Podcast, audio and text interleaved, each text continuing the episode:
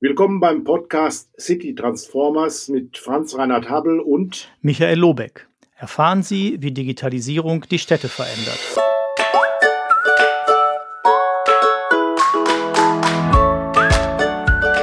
Wir begrüßen Sie herzlich zu einem neuen Podcast, zu einer neuen Episode von City Transformer. Wir, das sind Michael Lobeck und, und Franz Reinhard Habel.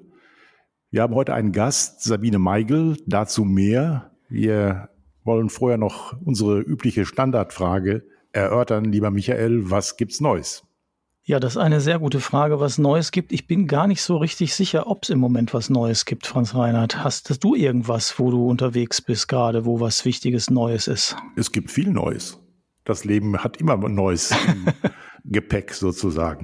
Nein, ähm, einmal nur als Information, ähm, da freue ich mich drauf. Am 14. März war ja Abgabetermin ähm, der dritten Staffel, was den ähm, Wettbewerb BMI betrifft. Und ich bin mal gespannt, wie viel Unterlagen oder wie viele Kommunen eingereicht haben und wie der Wettbewerb dann auch nachher gewertet und gewichtet wird. Ähm, das soll ja alles noch vor der Sommerpause passieren und auch das wird für uns ja in den weiteren Serien glaube ich, auch ein spannendes Thema werden. Ähm, du warst ja auch involviert in all diese Prozesse, wenn ich das noch in Erinnerung habe, Michael. Ja, das ist richtig. Das ist insofern wirklich was Neues. Ich habe jetzt plötzlich ganz abrupt nach dem 14.3. deutlich mehr Zeit äh, gehabt, eine Weile lang, weil äh, ich mit Kollegen zusammen verschiedene Kommunen begleitet habe und die jetzt alle, glaube ich, ein gutes und auch sehr unterschiedliches äh, soll man sagen, An Angebot ist es ja nicht, ein, eine, eine Bewerbung, unterschiedliche Bewerbungen abgegeben haben. Also ich, ich fand das eine sehr interessante Zeit äh, und sehr vielfältig. Mhm. Dann war für mich neu, jetzt auch ganz aktuell, am Wochenende war ja ähm, der Hackathon Update Deutschland. Und das hat mich wieder tief beeindruckt. 48 Stunden haben ja 4000 Teilnehmerinnen und ähm, etwa 600 äh, Herausforderungen, die dort eingereicht wurden, auch von Kommunen, waren Grundlage für eine neue Form von Kollaboration und Zusammenarbeit. Und es war beeindruckend, wie intensiv gerade auch äh, Leute aus der Zivilgesellschaft, junge Leute, aber auch mit vielen Bürgermeisterinnen und Bürgermeistern zusammengearbeitet haben über Stunden hinweg und sich Gedanken gemacht haben über Lösungen, nicht nur über Probleme, sondern wie können wir Herausforderungen begegnen, wie können wir auch äh, Lösungen auf den Weg bringen, die eben neu sind, die teilweise disruptiv sind. Und ähm, wir haben viele Sessions gehabt, äh, 128 SpeakerInnen, die insgesamt auch äh, Input gegeben haben, ähm, auch von der Bundesseite her. Zehn äh, Landesregierungen waren mitbeteiligt mit ihren Staatskanzleien. Es war eine doch sehr, sehr spannende Runde auch an Austausch zwischen den Ebenen. Und das hat mich wieder beeindruckt und auch ähm, wieder ermutigt, doch nach vorn zu schauen und äh, Chancen zu nutzen, die wir haben, wenn wir unsere Potenziale auf die Straße kriegen. Das ist ja wohl der entscheidende Ansatz, äh, eben nicht nur in Konzepten zu denken, sondern Dinge auch wirklich umzusetzen. Ja, da bin ich, bin ich gespannt, weil ich habe jetzt in letzter Zeit ab und an äh, auch Kritik gehört, also jetzt nicht an diesem konkreten, um Gottes Willen, äh, Hack Hackathon, aber äh, sozusagen so ein bisschen äh, kommt gerade so Kritik auf im Sinne von, ja, jetzt ist auch mal gut mit den ganzen Events, jetzt müssen wir die Struktur im Hintergrund auch davon partizipieren und nicht immer nur so Einzelmaßnahmen. Aber das ist sicher, muss man nochmal in Ruhe besprechen, können wir vielleicht ja auch nochmal gesondert machen, wobei vielleicht passt das ja auch schon äh, wunderbar als Überleitung äh, zu unserem Studiogast. Ja, ich denke auch. Äh, wir wollen ja nicht nur über die Neuigkeiten äh, hier sprechen, sondern auch äh, gerne ins Gespräch kommen mit Sabine Meigel.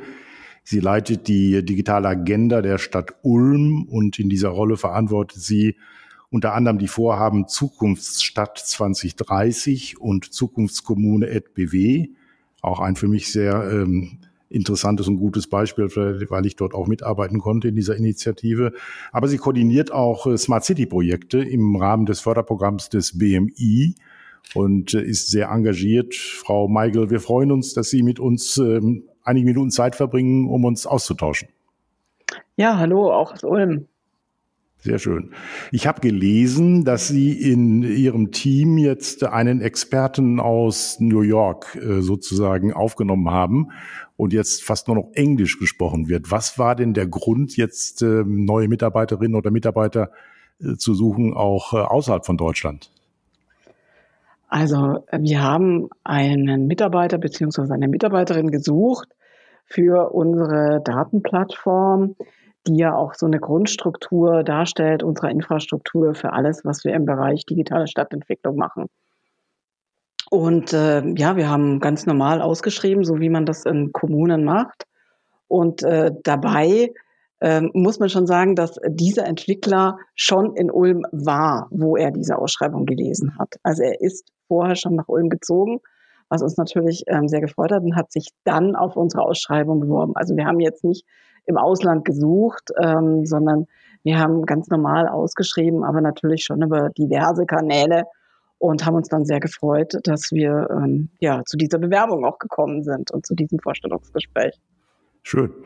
Und ähm, in der Tat ist das so, dass jetzt äh, sehr intensiv Englisch gesprochen wird im Team und wie gehen alle Kolleginnen und Kollegen damit um? Ja, also Mit einer solchen neuen sprachlichen Herausforderung.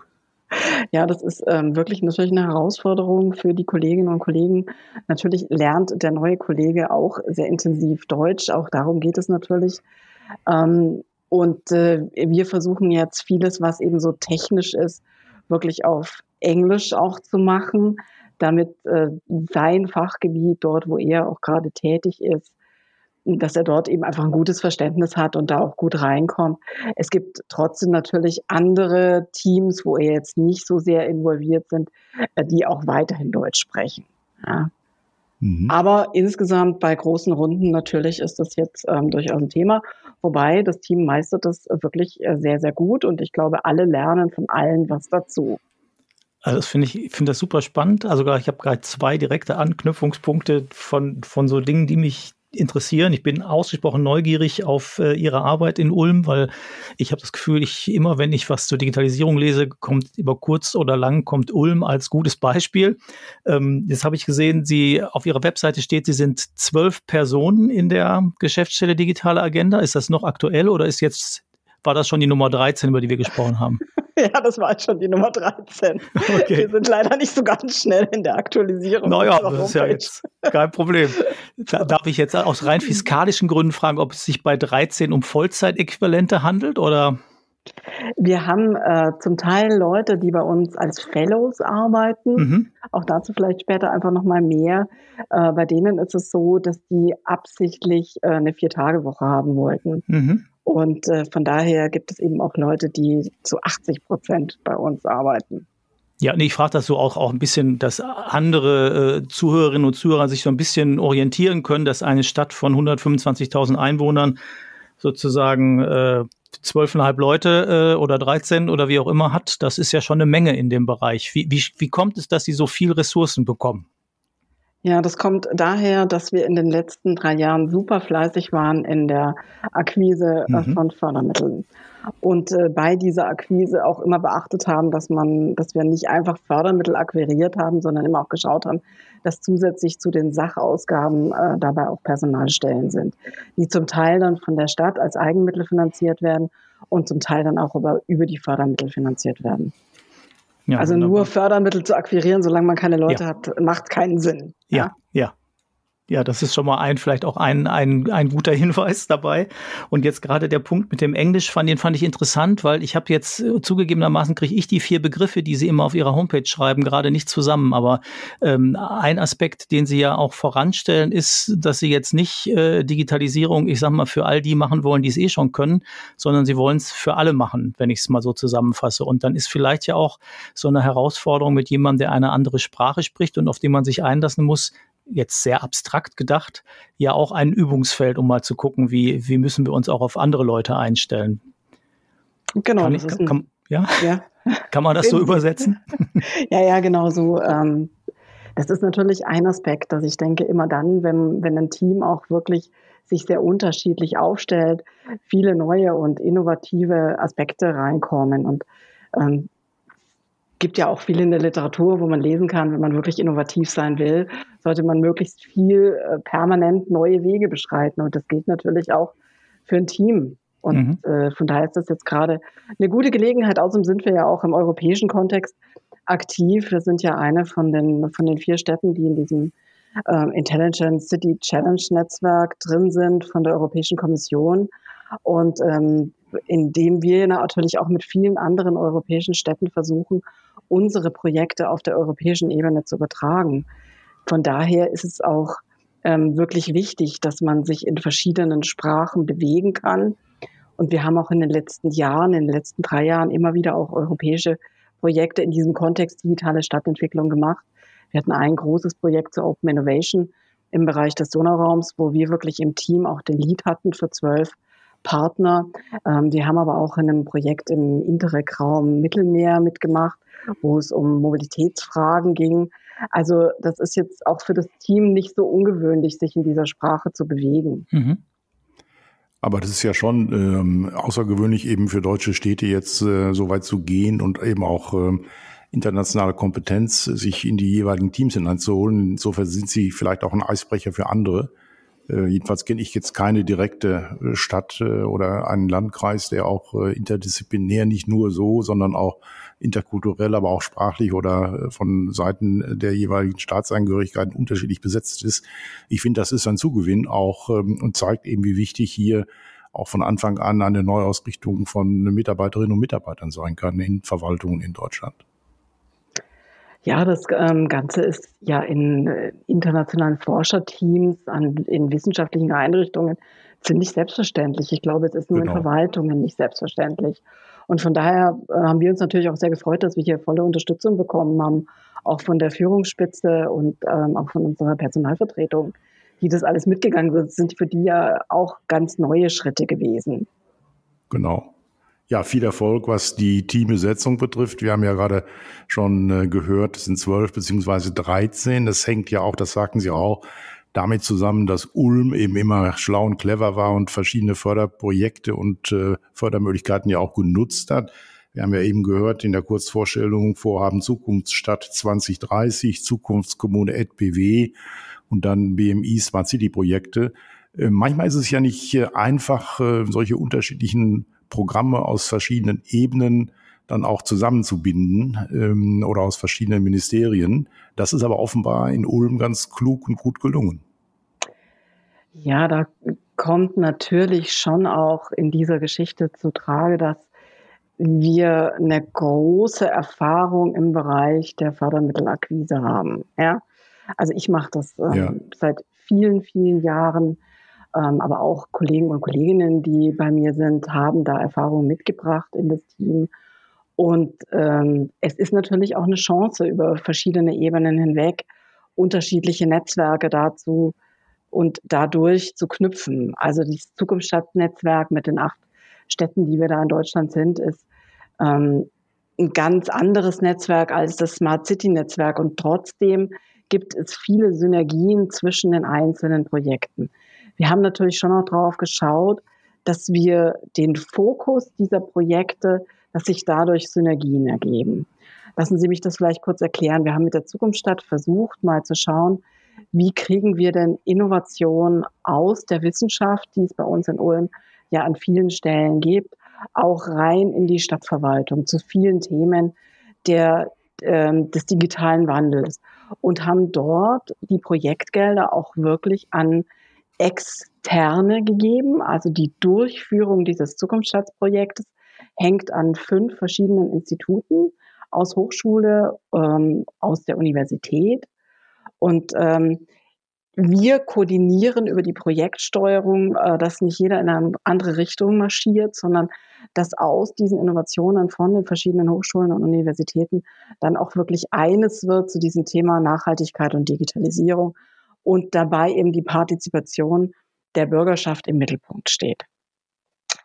Ähm, Im Unterschied dazu haben wir bei der Zukunftskommune uns wirklich ein Quartier ausgesucht und zwar ein ganz ähm, eher ein bestehendes Quartier, so aus den 50er, 60er Jahren, also kein Neubauquartier und haben dort einen ganz anderen Ansatz gewählt, haben gesagt, dort wollen wir nicht unbedingt innovative Lösungen haben, sondern wir gehen äh, durchaus mit Lösungen um, die es auf dem Markt zu kaufen gibt. Also wir binden zwar Startups ein, aber es muss jetzt, äh, es kann, können durchaus marktfähige Produkte sein. Aber wir sind dort mit dem Ansatz rangegangen, dass wir gesagt haben, wir wollen zunächst mal die Herausforderungen aus dem Quartier hören. Also wir schreiben keinen Antrag, in dem wir sagen, wir wollen A, B, C, D machen, sondern wir schreiben einen Antrag, der quasi nur äh, die Infrastruktur vorgibt, nämlich dass wir eine Datenplattform haben wollen, dass wir mit Echtzeitdaten arbeiten wollen und dass wir zu einer evidenzbasierten Stadtplanung kommen wollen. Das war sozusagen mhm. der Antrag. Aber welche konkreten Projekte dann dort umgesetzt werden, also was die Bürgerschaft wirklich sieht, das haben wir wirklich der Bürgerschaft überlassen. Und das war damit ein ganz anderer Ansatz nochmal, den wir dort ähm, versucht haben zu wählen. Und wir merken jetzt, ähm, gerade auch in der Pandemie, dass, dass vieles aus den beiden Projekten sich sehr, sehr gut kombinieren lässt im Bereich der, ähm, der Hilfe wirklich in der Nachbarschaft von den Quartieren, dass Sachen aus mhm. dem Bereich Bildung, ähm, von der Universität Ulm sich sehr gut auf das Stadtquartier übertragen lässt und dort eben den Kolleginnen, die dort arbeiten in dem, in dem Team, auch sehr viel hilft.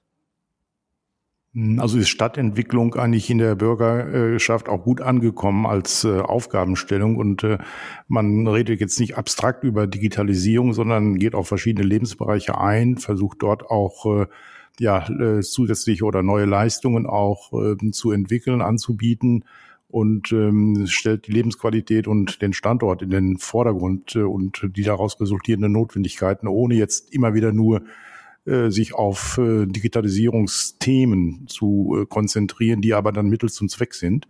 Ähm, vielleicht wird das Wort Digitalisierung auch irgendwann mal ganz verschwunden sein, ähm, weil es nicht eine Aufgabe ist, die als Heilmittel nun alle Probleme löst, sondern auch immer eine Ergänzung ist im Konzert verschiedener Ansätze. Jetzt meine Frage, wenn Sie sagen, auch verschiedene Ansätze dort, wer orchestriert die denn? Braucht man dazu einen Dirigenten, um jetzt geschickt auch solche Programme miteinander zu verknüpfen und diese Synergien zu heben? Äh, oder ist das dem Zufall überlassen, wie man gerade wo, an welcher Stelle sich befindet? Ich glaube, dass das Bild äh, des Dirigenten ganz gut ist, um äh, solche Geschichten wirklich zu orchestrieren.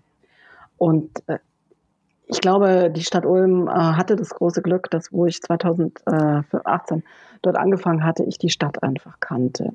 Ja.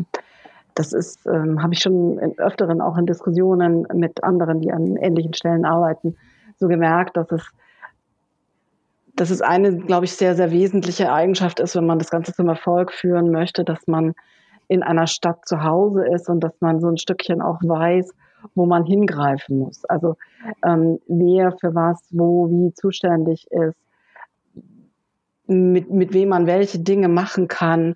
Und ähm, das ist mal so eine Grundvoraussetzung an der ganzen Geschichte. Und dieses Glück hatte ich, weil ich einfach ähm, schon sehr lange in dieser Stadt wohne und auch bei der Stadt Ulm ja schon, schon von 2009 bis 2015 in einer anderen Funktion gearbeitet hatte. Aber diese Funktion damals hat es mir ermöglicht, sozusagen sehr tief in die Stadtgesellschaft ähm, reinzukommen und viele, viele Leute kennenzulernen und ein großes Netzwerk aufzubauen.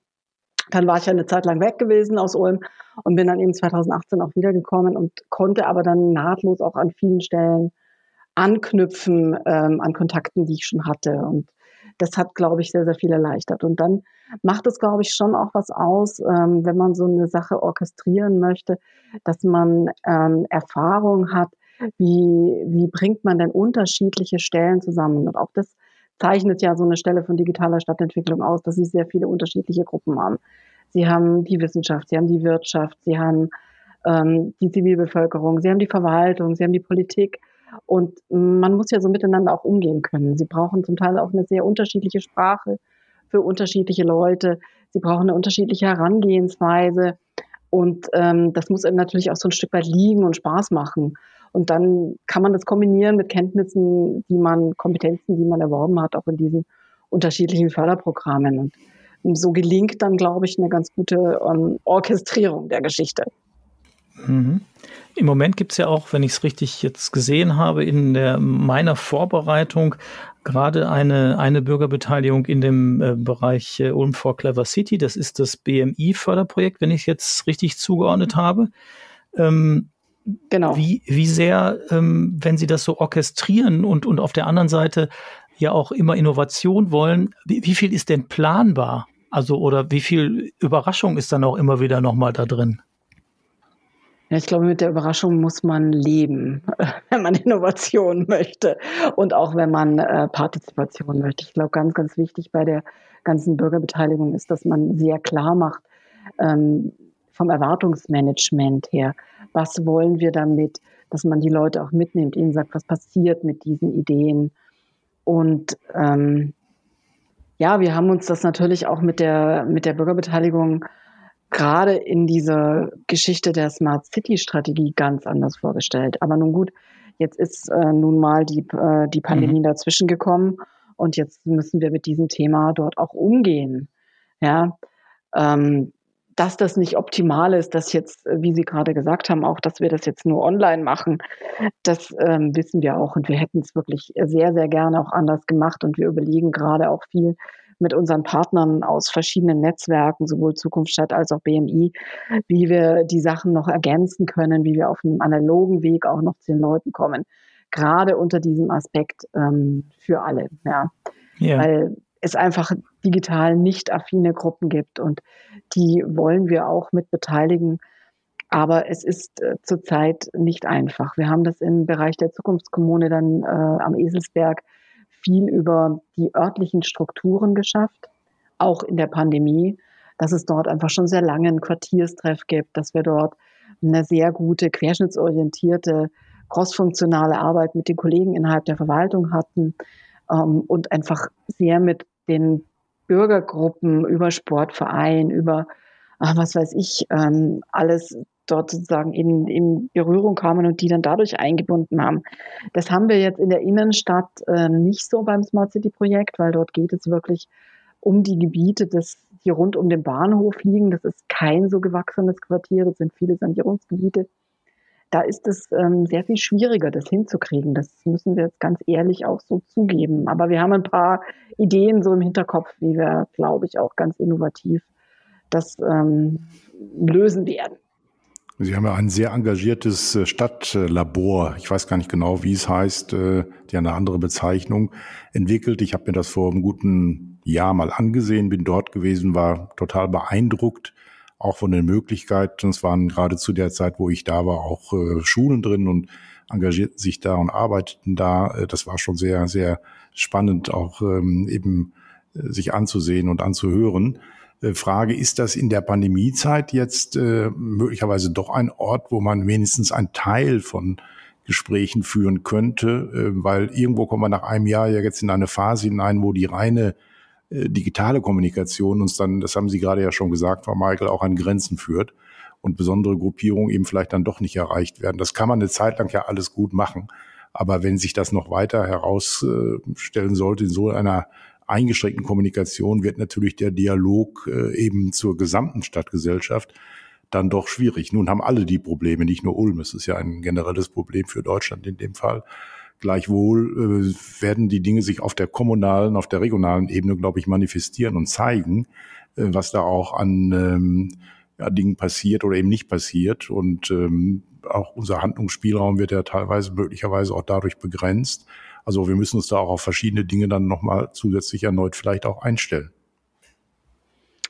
Ja, um jetzt hier mal ganz konkret auf Ihre Frage zu antworten, das, ähm, was Sie da gerade so genannt haben, das ist unser sogenanntes Verschwörhaus. Das ähm, Verschwörhaus ist konzipiert als der Ort für die Leute, die gerne im digitalen Ehrenamt arbeiten. Und das sind halt in der Pandemie die Leute, die sich hauptsächlich beruflich auch in diesem Bereich unterwegs sind. Das heißt, die sind in der Pandemie natürlich alle sehr gefordert und die haben es wirklich sehr genossen, vor der Pandemie sich einfach an einem Ort ganz normal zu treffen, eben nicht digital und äh, um dann gemeinsam an Dingen zu arbeiten, zu werkeln, zu löten, vielleicht auch mal mit Holz zu arbeiten und äh, nebenbei natürlich auch was am Computer zu machen. Die sind in der Pandemie sehr, sehr ähm, beansprucht. Und dann ist es wirklich sehr schwierig, genau für diese Gruppen nochmal dann am Abend digitale Formate anzubieten. Das muss man, glaube ich, auch mal so verstanden haben, wie diese digitale, wie die das, das digitale Ehrenamt einfach funktioniert. Als Ort jetzt ähm, sozusagen für den Dialog auch mit der Bürgerschaft weiß ich nicht, ob das in den nächsten Monaten so geeignet ist. Wir versuchen eher Orte zu finden, die ähm, draußen sind. Wir setzen hier viel, viel mehr auf den Sommer, wir setzen mehr auf Testkonzepte, wir setzen mehr auf große Flächen, ähm, eher auf Dinge, wo man draußen dann wirklich vor Ort auch Dinge besuchen kann. Wir haben zum Teil im Herbst noch ganz gute Erfahrungen mit Spaziergängen gemacht. Und äh, wir setzen sehr viel auf unterschiedliche Kooperationen mit den einzelnen ähm, Bürgergruppen, die wir haben und äh, die sich dann zum Teil eben auch schon wieder organisiert haben, aber die uns dann auch den Zugang zu unterschiedlichen Zielgruppen ermöglichen.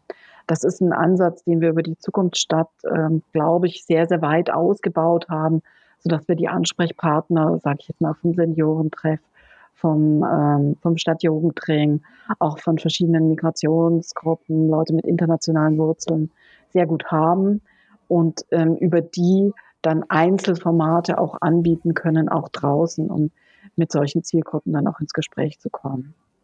Mhm. Ich fand das ganz lustig. Ich habe vor kurzem mal von äh, Stefan Kaufmann einen, einen Vortrag äh, zum Verschwörhaus gehört und er hatte den schönen Satz, im Nachhinein sieht es aus, als wäre es geplant gewesen. Ähm, das fand ich eine ganz schöne Formulierung. Also da zielte vorhin auch nochmal so meine Frage so ein bisschen oder das war davon auch gespeist, was jetzt an Überraschung da ist.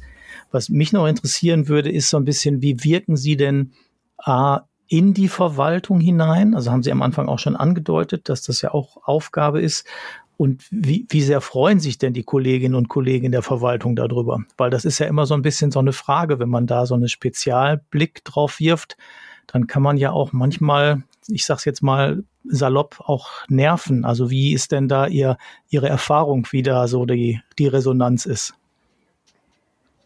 Also die Resonanz ähm, ist äh, relativ unterschiedlich, aber das ist, glaube ich, auch normal, je nachdem, wie die Kolleginnen und Kollegen eingebunden sind und äh, wie stark belastet die Kolleginnen und Kollegen sind. Lassen Sie mich mal aus der Perspektive mit äh, dem Bereich Soziales, Bildung und Kultur schildern. Weil mit den Kolleginnen und Kollegen haben wir genau an Eselsberg, also in diesem alten ähm, Stadtquartier, wo wir gerade versuch versuchen, digitale Neuerungen unterzubringen aus dem, was sich aus der Bürgerschaft entwickelt, haben wir jetzt einen sehr langen Weg hinter uns. Mit denen sind wir jetzt seit drei Jahren in äh, wirklich sehr gut aufgebauten Projektgruppen unterwegs. Da ist sehr viel Vertrauen aufgebaut worden. Und da haben wir gerade jetzt in der Pandemie eine sehr interessante ähm, Entdeckung gemacht. Und zwar wurde im Rahmen von der Zukunftsstadt, also in einem anderen Projekt, mhm. ähm, wurde ein Projekt geboren, das nennt sich virtuelle Nachbarschaften. Ähm, das heißt, dass man Nachbarschaftshilfe eben nicht mehr nur anbietet über einen wirklich äh, vor Ort bestehenden Raum, sondern eben auch über ein ähm, Online-Angebot, dass man dort auch seinen Müttertreff oder seinen Kaffee trinken oder seinen Spielenachmittag anbieten kann. Und in dem Quartier, in dem wir mit den Kolleginnen und Kollegen schon sehr lange unterwegs sind und sehr viel Vertrauen und gemeinsame Aktionen gestartet sind, da ähm, ist dieses, äh, dieses, dieses Werkzeug der virtuellen Nachbarschaft wirklich ums Achtfache mehr angenommen worden mhm. und durchgeführt worden im letzten Jahr, ähm, als in den anderen Quartieren, in denen die Quartiersmanager das genauso probiert haben. Mhm. Aber dort gab es einfach noch nicht so diesen, diesen starken, ähm, diesen starken Kontakt. Ähm, es bestand noch nicht so viel Vertrauen auch zu uns. Und ich finde das eine sehr interessante ähm, Entdeckung, die wir da so nebenbei eben durch die wissenschaftliche Begleitforschung auch bei der Zukunftsstadt gemacht haben, dass es, ähm, dass vieles Zeit braucht, dass vieles von Personen natürlich auch abhängt, aber dass, wenn man sich diese Zeit nimmt und wenn man dann wirklich auch in einzelne Quartiere geht, dass es möglich ist, dies aufzubauen und dass diese Möglichkeiten dann eben auch genutzt werden, sehr praxisnah angewendet werden und letztendlich dann auch einen großen Nutzen äh, für die gesamte Bürgerschaft entwickeln können. Und da wollen wir ja hin. Und genau mit den Kollegen arbeiten wir jetzt an einem Papier, wie man so etwas in der Verwaltung verstetigen kann. Also was mhm. braucht es, um überhaupt so crossfunktionale Teams zu bilden? Ähm, was sind sozusagen die ersten Schritte, die unbedingt getan werden müssen? Was braucht man als Rückendeckung? Was braucht man an Ressourcen? Ähm, was, was bedeutet das? Um dann eben so einen Ansatz auch in der Stadtverwaltung äh, nicht nur in einem äh, Quartier zu haben, sondern insgesamt in diese Quartiersstadtentwicklung reinzubringen. Und das ist sehr interessant hier. Nun ist das ja für eine Stadt wie Ulm mit 120.000 Einwohnern mit einer sehr starken und qualifizierten Verwaltung wahrscheinlich einfacher als für eine Gemeinde mit vielleicht 15.000 Einwohnern, die noch niemals einen Juristen haben, ähm, jetzt äh, auch ähm, eben so zu gestalten und Dinge systematisch anzugehen, zu analysieren, daraus Rückfolgerungen zu ziehen, etc., wie Sie das hier geschildert haben. Äh, befürchten wir da nicht, dass wir zu so einer Art zwei Klassengesellschaft kommen, die die es können, die auch die Skills haben, die die Leute haben, selbst auf den internationalen Markt auch sich bewegen, wenn es um Menschen geht und Leute geht und Mitarbeiter und diejenigen, die eben in einer kleineren Gemeinde eben kaum in der Lage sind, ähm, auch äh, aus ihrem äh, Refugium der Mitarbeiterinnen und Mitarbeiter diese Potenziale ziehen zu können, weil sie einfach nicht vorhanden sind. Und dass da ein Abriss entsteht zwischen Bund und äh, zwischen Land und Stadt. Ist die Gefahr vorhanden oder würden Sie das eher nicht so sehen? Ich würde jetzt einfach mal ganz diplomatisch antworten, das kommt drauf an. Ich, es gibt auch ein gutes Gegenbeispiel. Wir hatten in dem letzten Jahr sehr viel im Bereich von neuen Mobilitätsformen gearbeitet mit einem Team. Und da ging es im Rahmen von einem EU-Projekt eben auch darum, eine äh, Mobilitätsplattform, die es schon gab, aus Helsinki zu übertragen auf deutsche Verhältnisse und dann eben auch in diesem EU-Programm-Kontext nach Turin und äh, sonst wohin. Also im Prinzip, wie kann man kollaborativ an etwas äh, zusammenarbeiten, was dann, was Open Source ist und was dann auch weiterentwickelt werden kann. Und in dem Zusammenhang hatten wir eben auch sehr, sehr regen Kontakt ähm, zu einer kleineren Gemeinde, ähm, nämlich Herrenberg, auch in Baden-Württemberg angesiedelt. Und Herrenberg hat die gleichen guten Erfahrungen gemacht durch diese Kollaboration und ähm, hat dort auch sehr intensiv, sehr interdisziplinär in seiner Stadtverwaltung gearbeitet, obwohl es wirklich eigentlich nicht vergleichbar ist von der Einwohnerzahl. Also ich glaube, es kommt manchmal auch darauf an, was hat man ähm, an welchen Stellen für Köpfe sitzen und sind die aufgeschlossen, wollen die was ausprobieren und nicht nur auf die Strukturen, wie groß ist eine Stadt, und ähm, wie viele Ressourcen hat sie zur Verfügung.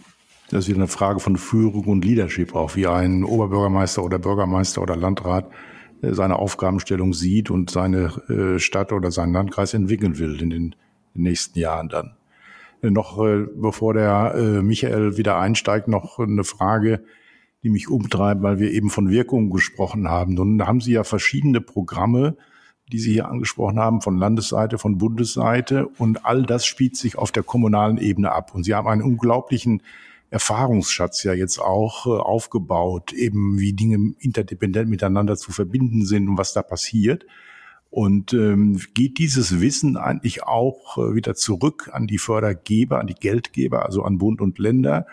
Oder wird das da nicht wieder aufgespalten in den jeweiligen Ressorts und die hören dann das, was sie für ihr Programm vielleicht hören müssen, aber alles andere, was über ihre, über ihr Ressort hinausgeht, was sie unten vernetzen, weil sie es zusammen machen, einfach irgendwie verpufft. Und äh, die Chancen der strategischen Entwicklung und der politischen Steuerung, die ja ein Land äh, im Sinne der Ministerialbürokratie auch haben könnte, einfach in dieser Wissensform, was unten passiert, eigentlich gar nicht wahrgenommen wird, weil alles in einem Silosystem, in einem Aufzug jeweils zu dem jeweiligen Ressort hochgefahren wird, aber nicht in dieser äh, Dichte und in, dieser, in diesem Umfang, den Sie auf der kommunalen Ebene damit erzeugen, auch ankommen?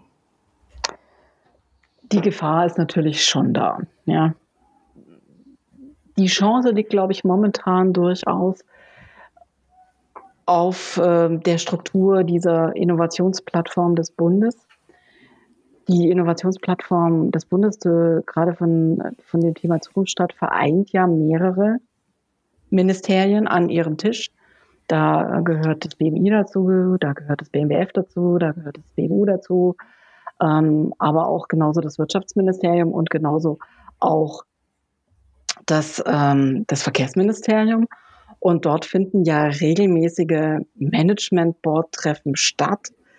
Und äh, wir waren jetzt auch schon, dann, gleichzeitig gibt es von diesem Management-Board dann auch unterschiedliche Begleitkreise zu verschiedenen Themen. Wir waren jetzt da als Stadt Ulm auch schon zu ähm, einem von diesen Begleitkreisen auch eingeladen, wo es eben um das Thema Datenmanagement ging und äh, wie man damit umgeht.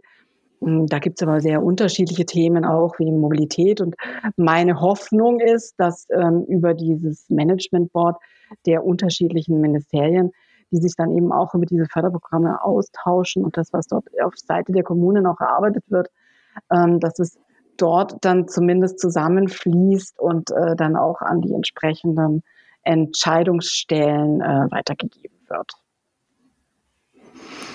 Wie ist es bei Ihnen in, in der Verwaltung nochmal, wenn ich da nochmal fragen darf? Sie haben gerade ja sehr schön geschildert, wie das mit den Kolleginnen und Kollegen im Bereich Soziales, Bildung, Kultur also gut funktioniert hat und auch gerade mit dem ähm, im Kontakt mit den Bürgerinnen und Bürgern, also welchen, also welchen Erfolg man dann ja auch äh, hat, wenn das, wenn das gut klappt. Ähm, ist es denn, wenn sind Sie jetzt ähm, Ideen auch zur, ähm, zur Digitalisierung der Verwaltung einbringen, ist das eher sag mal, was, wo Sie dann Push machen oder ist das eher ein Pull-Faktor, wo die zu Ihnen kommen und sagen, äh, kannst du, können Sie äh, uns hier mal helfen? Wir würden gern, aber wir wissen nicht so wie.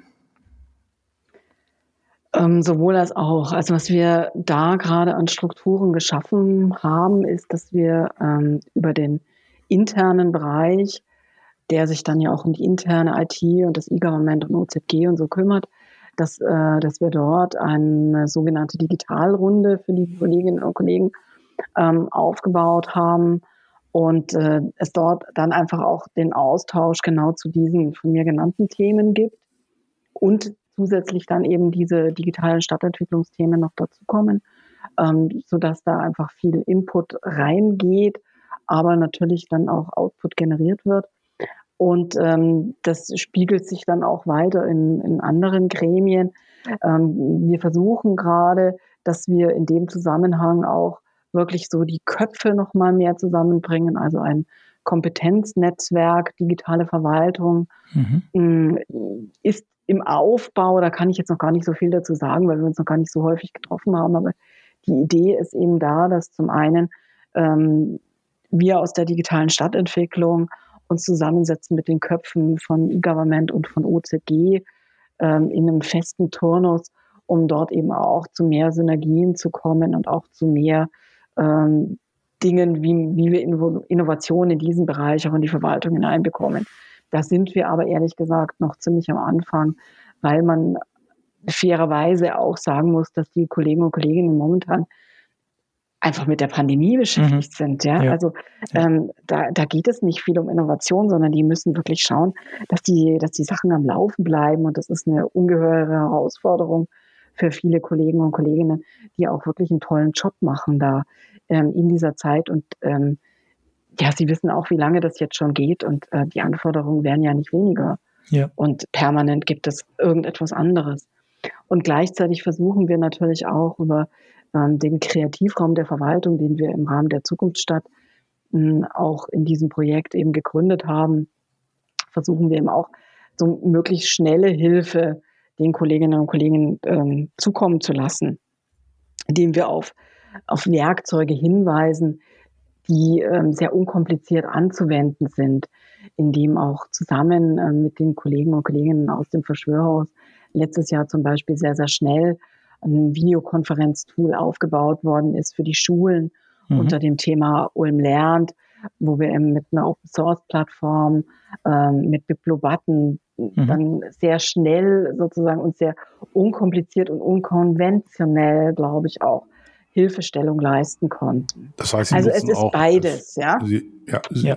Das heißt, Sie nutzen auch das äh, Verschwörhaus für eigene Kreativprozesse mit Ihren Mitarbeiterinnen und Mitarbeitern in der Stadtverwaltung in der einen oder anderen Form sich dort einzufinden und dann eben mit äh, auch modernen Kommunikationstools und Formaten zu arbeiten, um da neue Ideen noch zu generieren. Ich habe noch zwei Fragen. Wir nähern uns ja fast schon dem Ende in diesem sehr, sehr spannenden Gespräch, muss ich sagen. Äh, wir hören das ja bei vielen Smart City Städten. Eines der zentralen Themen ist äh, die Datenplattform. Eine Frage, was passiert in Ulm da? Wie stehen Sie dazu? Welche Relevanz haben Daten auf der einen Seite, aber auch in dieser Form der Integration auf einer Plattform? Das andere Thema wäre Open Source. Äh, was wird sich da wohl Ihrer Meinung nach entwickeln oder auch entwickeln müssen? In den nächsten Jahren, um da auch ähm, eben viele Beteiligte nachher mitzunehmen und äh, viel davon auch äh, eben für andere transportierbar zu machen? Ähm, ich fange mal mit dem zweiten Thema an, Open Source. Also nachdem wir ja wirklich auch sehr eng mit der Community aus dem Verschwörhaus ähm, zusammenarbeiten und ich selber auch aus, äh, aus diesem Kontext rauskomme. Also ich habe ja zu einer sehr frühen Phase schon ähm, Geoinformatik studiert und äh, von daher viel auch einfach mit, äh, mit diesem Gedankengut, was ja auch in der USA äh, sehr viel früher verbreitet war, nämlich offene Daten und ähm, Open Source Software zu verwenden, Kontakt gehabt. Von daher kenne ich diese Gedanken jetzt nicht erst seit drei Jahren, sondern eher mehr, seit mehr als 20. Und ähm, wir versuchen das wirklich sehr, sehr stark auch in die Breite zu bringen. Wir versuchen unsere Förder, die Förderprogramme danach auszurichten, wo wir so etwas auch verwenden können, um dann eben auch kollaborativ mit anderen Gemeinden und Kommunen auch über Deutschland hinweg arbeiten zu können. Das ist sozusagen so der Grundsatz. Ich, ich hoffe, dass sich da irgendwann auch in Deutschland mal was bewegt und ähm, das Ganze noch mal mehr auch nach vorne gebracht wird. Ob dem so sein wird, ich, ich weiß es immer nicht. Es ist mal so und mal so. Mal geht es ein Stückchen weiter voran und dann wird es wieder ein Stück weit zurückgeworfen. Ähm, das zu dem einen Thema. Ich ähm, schaue da zum Teil sehr, ähm, sehr interessiert auch nach Frankreich, wo ich denke, dass unter Macron da auch in der Hinsicht sehr viel vorangebracht worden ist. Und erhoffe mir wirklich für Deutschland, dass wir auch langsam uns in diese Richtung bewegen. Jetzt noch ein Satz zur Datenplattform. Ähm, wir gehen da, glaube ich, einen eher ungewöhnlichen Weg. Wir haben eine EU-weite Ausschreibung gemacht, schon vor zwei Jahren zu diesem Thema. Wir haben uns dann auf ein Modell geeinigt ähm, und entschieden, aufgrund der Vergabebedingungen, dass wir gesagt haben, wir, ähm, wir gehen hier einen Weg mit einem regionalen Unternehmen zusammen in unseren Stadtwerken. Wir machen hier einen, eine agile Softwareentwicklung sozusagen in verschiedenen Release-Formen, dass wir die Abnahmen auch machen. Und äh, wir hoffen, dass wir dann im Herbst diesen Jahres soweit sind. Äh, man kann diese Datenplattform schon besuchen, aber momentan eben ist nur Release 2 abgenommen. Weiter sind wir noch nicht. Und ähm, bis, en, bis Ende des Jahres, bis Herbst diesen Jahres soll es dann fertig abgenommen sein. Dann wird es stehen und es ist ein modulartiger Aufbau, sodass wir es immer auch noch dann erweitern können. Der erste Schritt ist jetzt erstmal eine Echtzeit-IoT-Datenplattform ähm, zu machen wo auch die Daten dann offen liegen und äh, zur Verfügung stehen für unterschiedliche Zielgruppen. Ähm, ich halte das für ein sehr wichtiges, ähm, für ein sehr wichtiges Teil im Rahmen der ganzen Smart City Bewegung, weil wir auf jeden Fall eigene Infrastruktur brauchen. Und genau in diesem, in diesen vier Säulen, wenn man die sozusagen durchdenkt, was braucht eine Stadt da, dann ist es zum einen der eigene Infrastrukturaufbau, zum anderen sind es, dass man die Kompetenzen aufbauen muss, äh, was wir über den Kreativraum machen, den hatte ich vorher erwähnt, im Bereich der Zukunftsstadt. Zum anderen muss man sich auch mit der Politik sehr auseinandersetzen. Man muss in meinen Augen durchaus sehr viel diskutieren auch und auch über Leitplanken diskutieren. Was will man? Wohin will man gehen und wo nicht? Da haben wir in Ulm ja auch das Datenethikkonzept letztes Jahr mit unserem Gemeinderat verabschiedet, und äh, ein vierter sehr wichtiger Punkt, der nicht so häufig genannt wird, ist, glaube ich, dass man sich sehr intensiv mit Vergaben in, auseinandersetzen muss ähm, und mit Verträgen, die man schließt mit Anbietern. Und das ist ein sehr, sehr zeitaufwendiger Weg, den wir und auch jetzt kompliziert, auch, richtig. Kompliziert, genau. Ähm, da fangen wir an, gerade in Ulm. Und, mhm. ähm, Haben Sie da, das wäre jetzt auch meine Frage, auch schon vorhin, also in ähnliche Richtung bei der äh, Fördermittelakquise, die Sie angesprochen haben, ist das was, was Sie, also wo Sie eine eigene Einheit haben in der Verwaltung oder ist das was, was jeder für sich so ein bisschen machen muss? Also in Ulm ist vieles sehr, sehr dezentral organisiert. Wir haben von daher bei der Fördermittelakquise keine eigene Einheit, mhm. sondern wir setzen hier auf die Fachkompetenzen in den einzelnen Abteilungen. Mhm und ähm, ja, waren da bisher ja auch sehr erfolgreich ja. damit. Ja, ja. Zum Schluss vielleicht noch eine Frage an Sie direkt, Frau Michael, ähm, eine Person, die die digitale Agenda einer Stadt leitet und verantwortet, äh, verantwortet. Was ist die wichtigste Eigenschaft, die diese Person haben sollte? Ähm, dass man gerne Zehnkämpfer ist. und äh, dass man gerne kommuniziert mit Menschen. Ja. Ich glaube, dieses Wort Kommunikation ist das entscheidende Wort auch und offen zu sein für eben äh, Ideen für Neues und sich auch darauf einzulassen, äh, viele Dinge dann auch äh, ja, auf den Weg zu bringen. Frau Michael, ganz, ganz herzlichen Dank. Es war für mich ein spannendes Gespräch. Wie immer hat das letzte Wort Michael Lobeck. Ja, auch von meiner Seite vielen herzlichen Dank, Frau Meigel. Das, äh, ich fand es auch ausgesprochen spannend, wie ich schon zwischendurch sagte. Immer wieder liest man von Ulm und hört das ein oder andere. Und jetzt haben wir noch ein bisschen Rahmen und Hintergrund bekommen. Herzlichen Dank. Ja, an alle Hörerinnen und Hörer, äh, auch Ihnen herzlichen Dank fürs Zuhören. Wie immer gilt, wenn Sie Ideen, Vorschläge, Kommentare haben, schicken Sie uns die per Mail an info@hubble und lobeck.de. Es erreicht uns beide und wir wünschen Ihnen noch einen wunderbaren Tag. Alles Gute, auch von mir.